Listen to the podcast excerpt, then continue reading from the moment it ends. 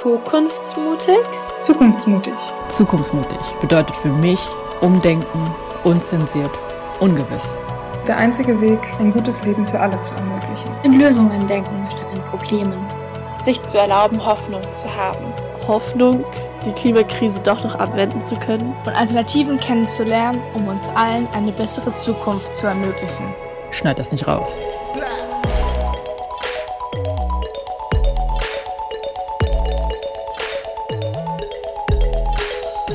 Eine Gruppe junger Menschen, die die Welt ein Stück besser machen wollen. Unsere Zeit ist jetzt. Also wer, wenn nicht wir? Die Zukunftsmutigen. Eine Kampagne der WWF-Jugend. Okay, hallo an alle da draußen. Herzlich willkommen zur mittlerweile schon siebten Folge dieses zukunftsmutigen Podcasts. Spoiler-Alarm vorweg, Leute. Diese Folge wird ganz anders als die bisherigen. Erstens lernt ihr nämlich heute im späteren Verlauf dieser Folge zwei weitere Mitglieder unserer Kampagne kennen. Und zweitens reden wir heute auch nicht über einen emissionsverursachenden Sektor im klassischen Sinne, wie das bisher immer der Fall war. Mir ist nämlich aufgefallen, dass wir ganz häufig vergessen, dass der Schlüssel zu Wissensaneignung, zum kritischen Denken, zum Meinungsbilden, zum Aktivwerden oder auch zum Veränderung anstoßen in einer Sache liegt. Und das ist Bildung. Deswegen Appreciation Podcast Folge heute mit der zentralen Frage, welche Rolle Bildung eigentlich in Transformationsprozessen spielt oder auch spielen könnte. Ganz ehrlich, ich bin absolute Laien auf diesem Gebiet und habe mir deswegen als Experten Christian Heuss von der Ludwig-Maximilian-Universität in München eingeladen, der dort das Zertifikatsprogramm El Mundo Bildung für nachhaltige Entwicklung ins Leben gerufen hat. Ein herzliches Hallo also an Christian. Ich freue mich total, dass du hier bist. Vielen Dank auch, dass du die Einladung angenommen hast. Hallo Christina, ich freue mich, äh, hier zu sein und äh, bin gespannt auf die nächsten Minuten. Stunden werden es vermutlich nicht sein, aber äh, ich freue mich auf jeden Fall. ja, davon würde ich jetzt auch eher mal nicht ausgehen, denke ich. Magst du vielleicht für den Anfang einmal kurz dich vorstellen, wer du bist, was dein Hintergrund ist und dann auch vielleicht zwei, drei Sätze darüber verlieren, was dein Zertifikatsprogramm El Mundo eigentlich ausmacht? Also ich würde vielleicht mal so einen Bogen schlagen. Ähm, ich habe eigentlich auch mal mit der Frage angefangen, die du dir selbst gestellt hast, ja, was Bildung irgendwie in so einem Kontext von einer Transformation leisten kann. Und habe dann angefangen zu überlegen, wo ich vielleicht ansetzen kann. Bin ganz stark in Umweltthemen reingegangen, soziale Themen äh, und der Frage eben nachgegangen, was hat eigentlich mein eigenes Fach Deutsch mit nachhaltiger Entwicklung zu tun, mit Transformation zu tun. Ja, und war so die Grundlage dafür, dass äh, wir nach und nach dieses Zertifikatsprogramm El Mundo ins Leben gerufen haben. Also ganz grundsätzlich geht es darum, dass äh, in der Regel ja von den Lehrkräften erwartet wird, dass wir uns zu gesellschaftlichen Themen positionieren, die bearbeiten und so weiter.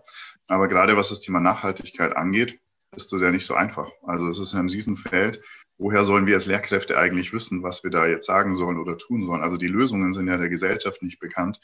Das heißt, wir müssen irgendwie ganz anders von der Persönlichkeit, von der Haltung, wie wir Unterricht denken, ähm, ganz anders an die Materie rangehen.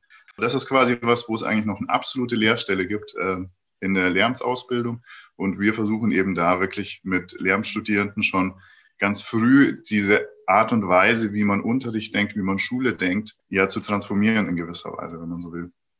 Du hast jetzt gerade von Lehrstelle in der Lehramtsausbildung gesprochen. Ich glaube, man kann da tatsächlich auch noch weitergehen und sagen, es fehlt auch ganz grundsätzlich an Vernetzung und an fächerübergreifendem Denken bezüglich so Themen wie Umwelt, Nachhaltigkeit und Klima in der Schule oder in der Uni. Glaubst du, dass das Einführen eines neuen Fachs, wie zum Beispiel das Fach Nachhaltigkeit, dabei helfen könnte, so eine Lücke zu schließen? Also es ist definitiv, definitiv äh, eine strukturelle Hürde, würde ich mal nennen, ähm, weil wenn man sich über den Klimawandel irgendwie im Unterricht austauschen möchte, dann denkt man als erstes an Geografie. Aber was genau die Gründe dafür sind, wieso er quasi vielleicht jetzt entsteht und was und Lösungsansätze und dieses ganze politische drumherum und das gesellschaftliche, das ist, geht ja viel weiter als die Geografie. Also da sind wir dann in der Wirtschaft, im Sozialkundebereich, aber auch ja eigentlich in sämtlichen kulturwissenschaftlichen Fragen. Das heißt, auch so, so scheinbar irgendwie kleine oder singuläre Phänomene wie der, wie der Klimawandel haben irgendwie strukturell mit sämtlichen Fächern was zu tun. Ich weiß nicht, ob ich so weit gehen würde, sage, es braucht ein Fach Nachhaltigkeit. Ich glaube eher, es bräuchte gezieltere Ansatzpunkte aus den einzelnen Fächern, um zu diesem äh, konkreten Problem äh, beizutragen. Also so würde ich es, glaube ich, eher gestalten. Und da passiert schon an einigen Stellen was, aber ich glaube, da könnte man wirklich noch ein bisschen mehr, ähm, mehr reinbuttern. das hast du schön gesagt. Ähm, dieses Reinbuttern, das kommt ja aber auch nicht von selbst natürlich, sondern es braucht auch Menschen, die das gezielt umsetzen, womit wir dann automatisch jetzt auch bei den LehrerInnen sind. Deswegen meine Frage an dich, welche Rolle kommt denn Lehrkräften aus deiner Sicht in Bezug auf Veränderung einer Gesellschaft eigentlich zu?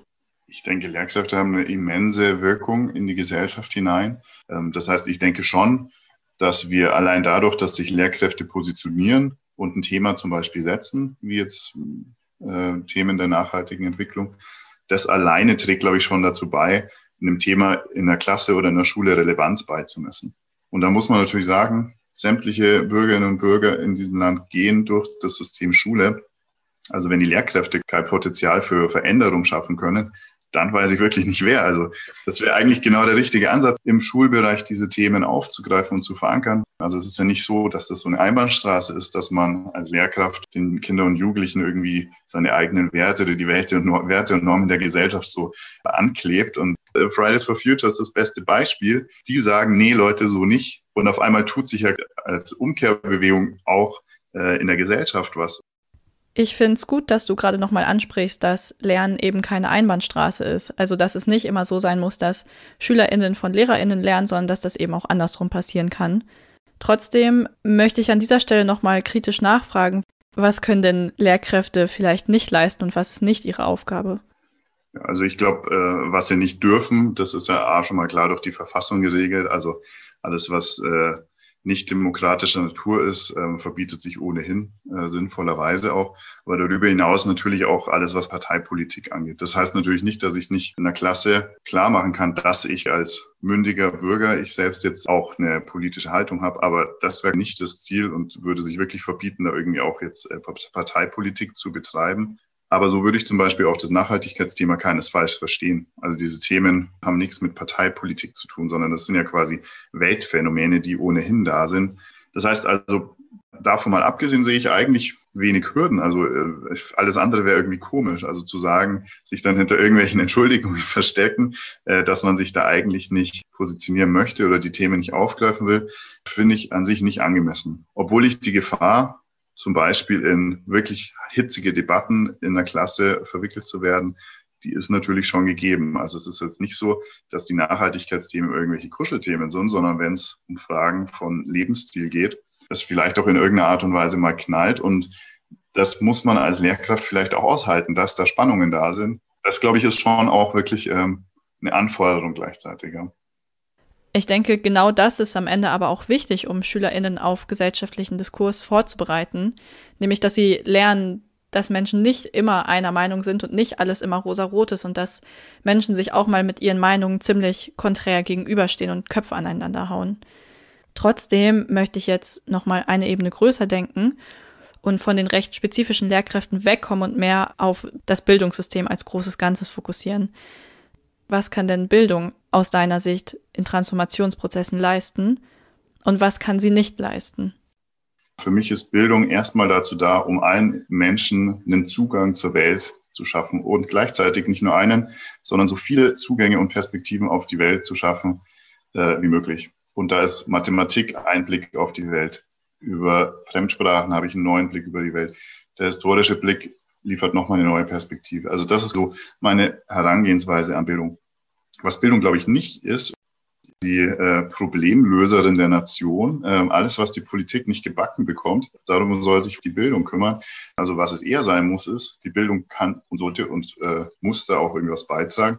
Aber gleichzeitig müssen alle anderen, die Politik, die Industrie, Wirtschaft, die Zivilgesellschaft, die Kirchen, die Gewerkschaften, wer auch immer, alle Akteurinnen einen Beitrag dazu leisten. Und da sind wir dann bei gesamtgesellschaftlicher Transformation, bei Postwachstum, bei dem guten Leben für alle. Wir kommen in zwei Sekunden auch dazu, wie wir vielleicht unser Bildungssystem anders strukturieren müssen. Ich möchte nur noch mal kurz über eine Sache sprechen und das ist ähm, der Faktor Zeit.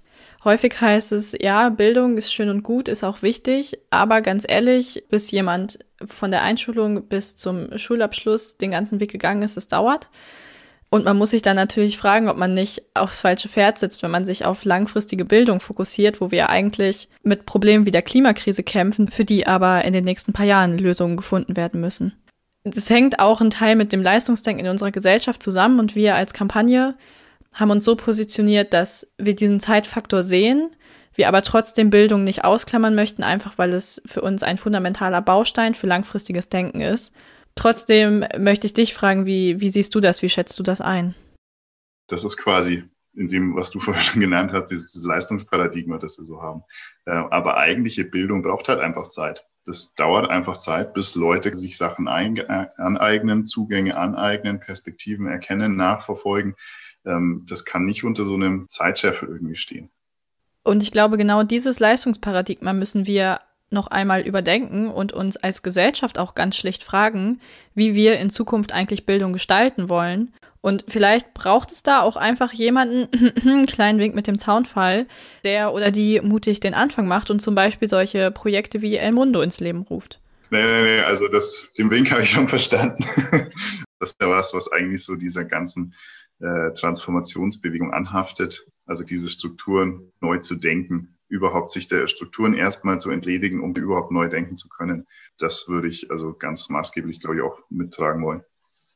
Jetzt ist es ja aber natürlich so, dass wir uns leider nicht darauf verlassen können, dass auf einmal überall so tolle Projekte wie El Mundo aus dem Boden sprießen und die Leute von heute auf morgen sagen, hey, ja, lass uns doch mal Bildung für nachhaltige Entwicklung in dieses System integrieren. Deswegen denke ich, dass es schon nicht schlecht wäre, einen Plan B zu haben. Und ich sehe diesen Plan B ehrlich gesagt in der Politik. Deswegen ist meine Frage an dich, was müsste sich denn politisch tun oder was könnte die Politik anstoßen, um das Bildungssystem nachhaltig zu transformieren? Ich bin mir gar nicht sicher, ob die Politik so viel tun muss. Ich glaube, dass der Ruck ja eigentlich erstmal aus der Gesellschaft kommen muss und der kommt auch gerade schon. Die Frage ist vielleicht, ob bestimmte Interessensgruppen vielleicht mehr Gehör äh, finden sollten als äh, bisher und andere Stichwort Lobbyregister vielleicht weniger Gehör finden sollten als andere. Aber ansonsten glaube ich, was die Politik machen könnte, ist schon, dass sie Anreize schaffen kann, um solche Transformationsprozesse anzustoßen. Und ähm, was ich schon festhalten wollen würde, ist, dass, glaube ich, unser Bildungssystem, wie es momentan läuft, in diesem Leistungsdenken auch, das letztlich auch eigentlich diese weltweiten Beschleunigungsprozesse mit zu verantworten hat, die wir heute eben sehen. Ähm, und ich glaube, sich von diesem Leistungsdenken abzukoppeln, das ist uns irgendwie von der mentalen Struktur nicht mitgegeben worden, so in der Form. Und da, glaube ich, braucht es auch, sagen wir mal, einen nachhaltigen Kulturwandel, also auch in unserem Kopf. Ähm, insofern ist Bildung auch immer ein Stück Arbeit und Reflexion über sich selbst und die eigenen Denkweisen. Und wenn an diesen großen Schrauben irgendwie gedreht werden würde, das, glaube ich, wäre was, ähm, da könnte Politik definitiv was leisten. Ja, dieses Umdenken in den Köpfen, was du ansprichst, das ist, glaube ich, einfach der zentrale Punkt in der ganzen Debatte. Ich meine, dieses System ist menschengemacht, was eigentlich sehr gut ist, denn das heißt, dass Menschen es auch verändern können. Und wer sagt denn, dass wir immer Leistung erbringen müssen, dass wir immer das Beste aus uns herausholen müssen, dass wir stetig zu den besten 10% zählen müssen und dass es das absolut Schlimmste ist, wenn wir uns mal einen Tag für uns selbst nehmen und sagen, hey, ich brauche einfach mal eine Pause. Warum fangen wir denn nicht an, das System einfach umzustricken und es halt an die Bedürfnisse der Menschen anzupassen und die Bedürfnisse in den Fokus auch zu rücken und die Qualität der Bildung in den Fokus zu rücken, anstatt halt alles auf Effizienz und Geschwindigkeit auszulegen? Und ich glaube, ich würde dich jetzt einfach so ein bisschen mal zum Träumen einladen wollen und jetzt so ein bisschen deine visionäre, kreative Ader ansprechen. Denn wenn alles möglich wäre, ganz losgelöst von den Vorgaben, die es vielleicht gibt, wie würdest du dir dann unser Bildungssystem in Zukunft vorstellen? Also ich glaube, in so einer fernen Zukunft würde Bildung sich deutlich mehr auf für die Zukunft notwendige Fertigkeiten und Fähigkeiten konzentrieren. Würde, glaube ich, nicht so starr sein und hätte, glaube ich, auch nicht so viel Angst vor sich selbst manchmal wie Bildung eigentlich nach wie vor noch läuft, ist in so einem äh, Frontalgefüge, wo eine Person, die mehr weiß, hierarchisch nach unten irgendwie was weitergibt, Wissen weitergibt an Leute, die noch nicht so viel wissen. Das ist für mich eigentlich ein ganz merkwürdiges Bildungskonzept. Und das wäre was, was eigentlich, glaube ich, der Vergangenheit angehört. Ich würde mir, glaube ich, wünschen, dass sie viel mehr Mut zur Offenheit hat weniger so konkret auf Lösungen und immer gleich Ergebnisse orientiert, sondern erstmal einen Diskurs in den Vordergrund stellt, dass da auch wirklich was Neues entstehen kann, so als Open Space gewissermaßen. Also das wäre, glaube ich, schon so eine Vision, die ich äh, mittragen würde. Ja, finde ich gut, kann ich so unterschreiben. Wann können wir damit anfangen? Nein, Spaß beiseite. Ich versuche jetzt tatsächlich noch mal ein bisschen zusammenzufassen, worüber wir heute eigentlich gesprochen haben, damit es ein bisschen übersichtlicher wird. Also ganz grundsätzlich haben wir festgehalten, dass Bildung niemals schnell geht, dass gute Bildung einfach Zeit braucht, dass es aber auch gar nicht ihre Aufgabe ist, sondern dass Bildung eben ein langfristiger Baustein ist, der Zugang zur Welt schafft und uns auch auf das gesellschaftliche Leben vorbereitet. Bildung kann nicht parteiisch sein, das sollte sie nicht, sondern maximal politisch und sie kann auch nicht Sündenbock sein für das, was die Politik eben nicht hinbekommt oder für was die Politik keine Lösung findet.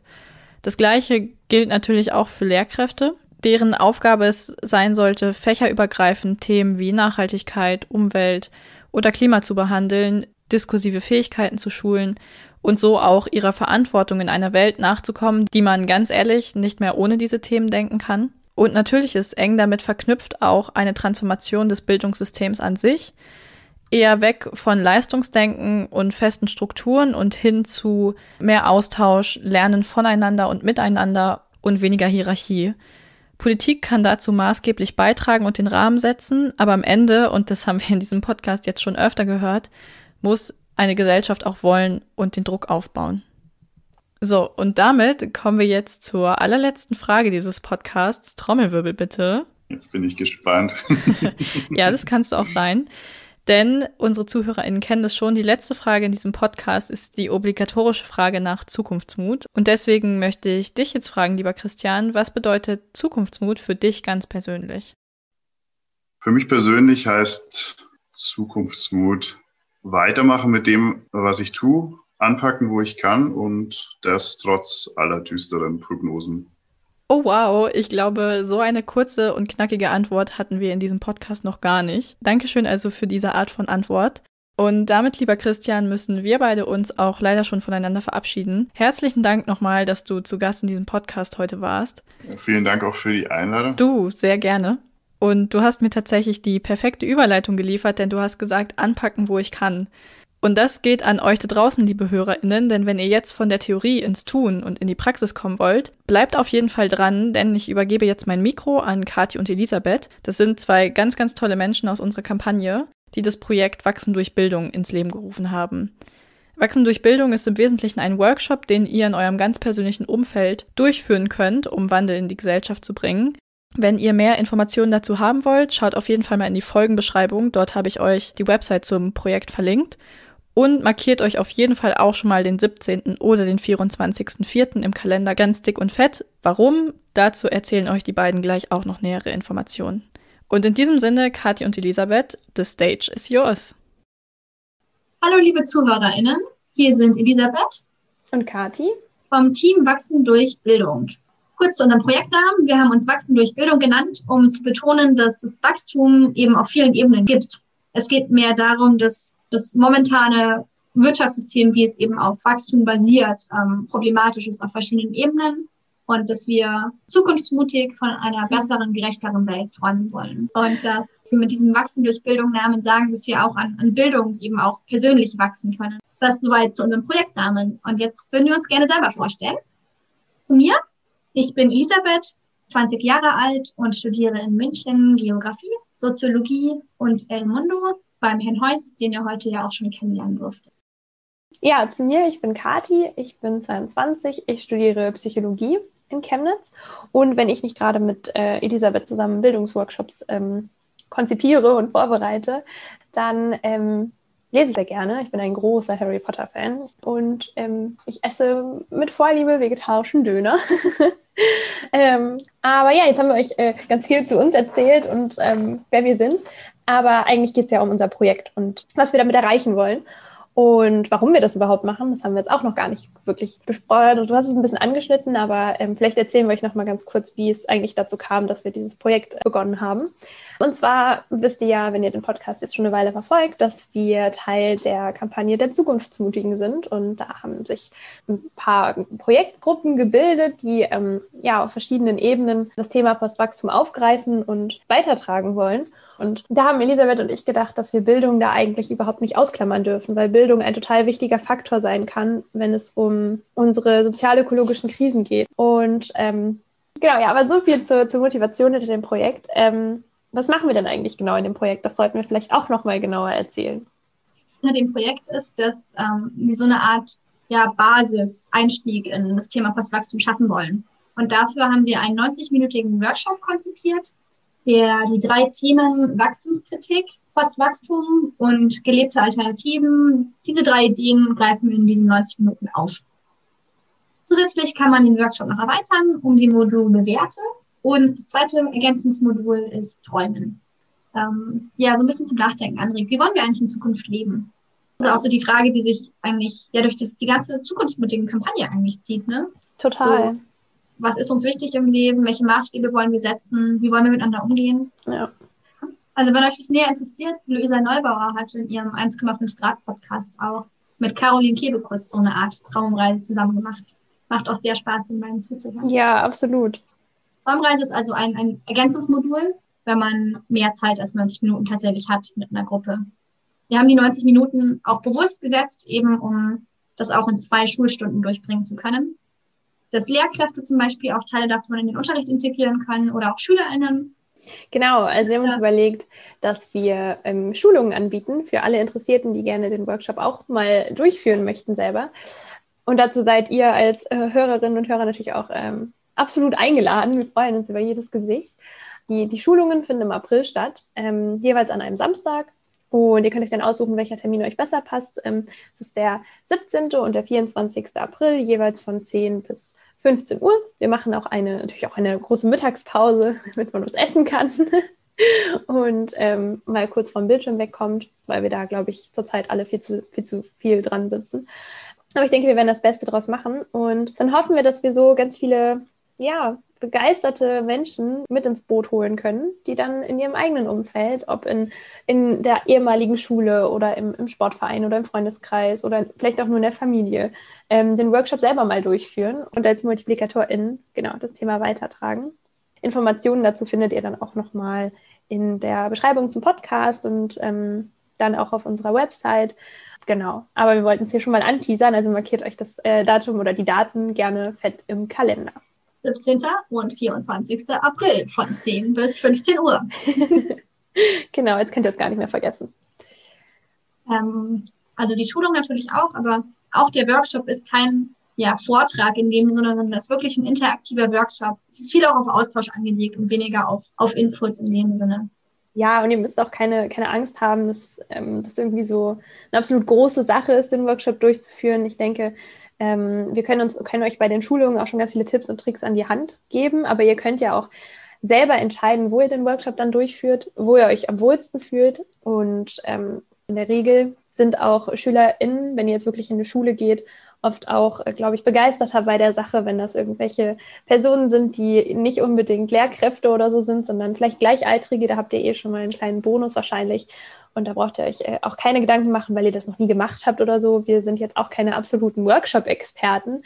Ich denke, das ist auch ein bisschen Learning by Doing und das äh, kann jeder schaffen, der ein bisschen Begeisterung und Spirit für das Thema mitbringt. Und mit jedem Workshop durchführen, zum nächsten Workshop durchführen, wird es wahrscheinlich auch leichter. Genau. Wir geben euch auch wirklich alles an die Hand, was ihr braucht. Also die Schulung zum einen, wo ihr immer ausgebildet werdet, und zum anderen aber auch die Präsentation zum Workshop, alle Materialien und eben auch so ein Begleitheft, wo nochmal alles, alles gut aufgeschrieben ist. Genau, wichtig dazu noch, ich glaube, ich habe es eben vergessen anzusprechen, die Materialien gibt es auch kostenlos im Internet dann für alle zugänglich. Also auch wenn ihr jetzt vielleicht an den Schulungen nicht teilnehmt, könnt ihr euch da trotzdem das Material holen und den Workshop trotzdem durchführen. Ja, genau. Und damit sind wir eigentlich auch schon am Ende unserer, unseres Beitrags hier angelangt. Genau. Danke übrigens, Christina, dass du uns hier eine kleine Plattform zur Verfügung stellst. Genau, vielen Dank. Kein Problem, sehr gerne, Leute. Und wir wollen euch zum Ende noch einen Gedanken mit auf den Weg geben. Wann seid ihr selbst eigentlich Multiplikator in, in eurem Alltag? Und ja, das ist ja auch so ein bisschen die Idee von Bildung, einfach zum Reflektieren anzuregen. Und ja, wenn ihr anderen Menschen erzählt, was ihr so in eurem Alltag macht, dann seid ihr eigentlich selber auch schon kleine MultiplikatorInnen ja, könnt ihr vielleicht einfach mal in der nächsten Woche drüber nachdenken, weil, ja, während ihr vielleicht sehnsüchtig auch auf die nächste Podcast-Folge von Christina wartet. und damit bedanken wir uns fürs Zuhören und würden uns sehr freuen, euch am 17. oder 24. April bei den Schulungen zu sehen. Dir hat diese Folge gefallen und du willst nichts mehr verpassen? Nice. Dann abonnier doch einfach diesen Podcast, empfehle uns deinen Freunden oder folg uns auf TikTok und Instagram. Dort kannst du auch deine Stories und Erfolge mit dem Hashtag Zukunftsmutig teilen. Und denk immer daran, Zukunft ist, was du daraus machst. Die Zukunftsmutigen. Eine Kampagne der WWF-Jugend.